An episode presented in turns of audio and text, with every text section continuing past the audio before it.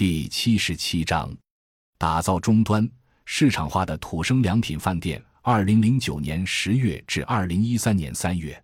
在找到两三百户合作农户之后，我们又面临了新的困扰，就是需要有更多的消费者来支持 CSA 事业。我们就想到了社区农需的形式，在小区里开店，更加贴近消费者。二零零九年十月，我回到了柳州，然后就开始做食材店，做一个社区农需。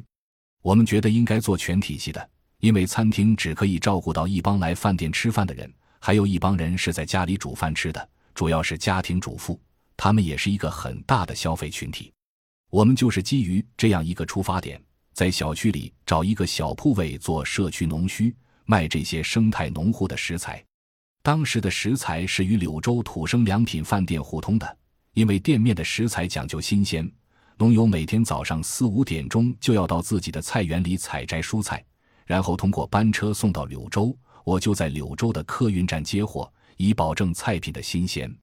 如果店里有卖不完的食材，我们就会在晚上收摊的时候把剩余的食材送到饭店，因为晚上饭店的消耗比较大。同时，饭店如果有多余的食材，主要是一些米、豆等耐储存的食材，也会拿到我们店里销售，相互降低损耗。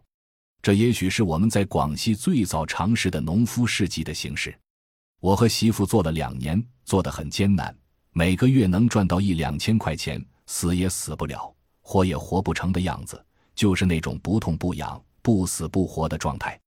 这是跟我们当时选择的小区有关的，因为这是一个老的小区，而且柳州是一个三线城市，大家对生态产品的接受程度还不高，对价格却很敏感，店里的销量一直起不来。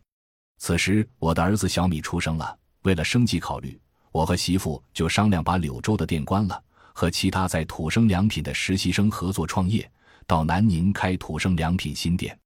那时候土生良品正处在一个开店的热潮之中，整个柳州一下子开了四家分店，南宁店的生意很好，就准备在南宁这边再开一个分店。而且我们这批实习生做了这么久，有了一定的经验积累，当时也考虑可以做老板了。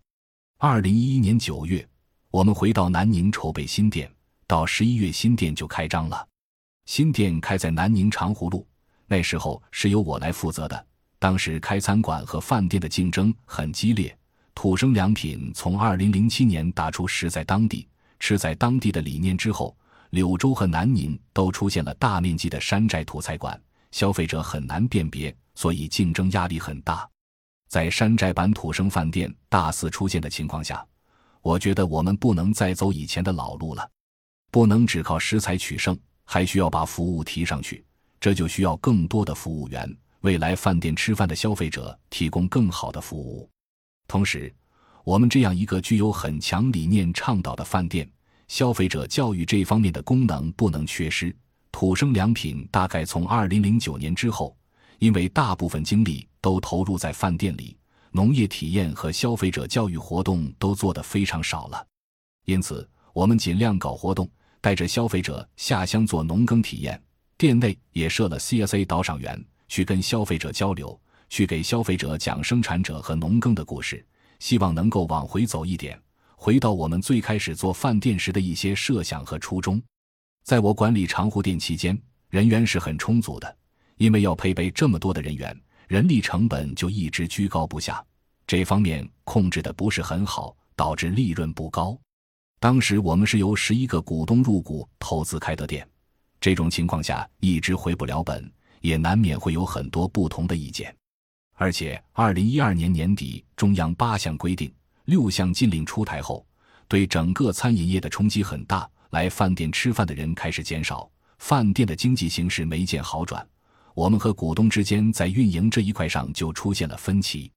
最后因为饭店的利润始终没上去，钱回得太慢，大家都很着急，就换一个人来管理。二零一三年三月，我就从土生良品店出来了，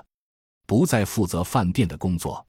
从二零零九年我到柳州做社区农需，到后来的土生良品长湖店，一直是以商业的形式在做生态农业，虽然没有赚到多少钱。但我们能以商业的形式存活下来，是以前没有想象到的。但如果商业能和公益结合好的话，就能把事情做得更好。在管理饭店的时候，有些成本是不大适合在一个商业体系中去消化的。比如说，我们组织消费者去村里做农耕体验活动，去推动消费者与生产者之间连接的工作，对于饭店而言是一个额外的成本，本身不增加饭店的收入。饭店还需要投入大量的人力和物力去组织这一部分工作，如果能得到基金会支持的话，在那个阶段就会比较好。所以，我们对商业的期望值不要太高。饭店该干嘛就干嘛，要先做好销售和服务，其他一些消费者的教育、倡导与维护、生产者支持网络的维护工作，应该是由另外的人去做，而且这些最有可能是以公益的角度去做，做成一个公共的事情。才能让更多的人得益。感谢您的收听，本集已经播讲完毕。喜欢请订阅专辑，关注主播主页，更多精彩内容等着你。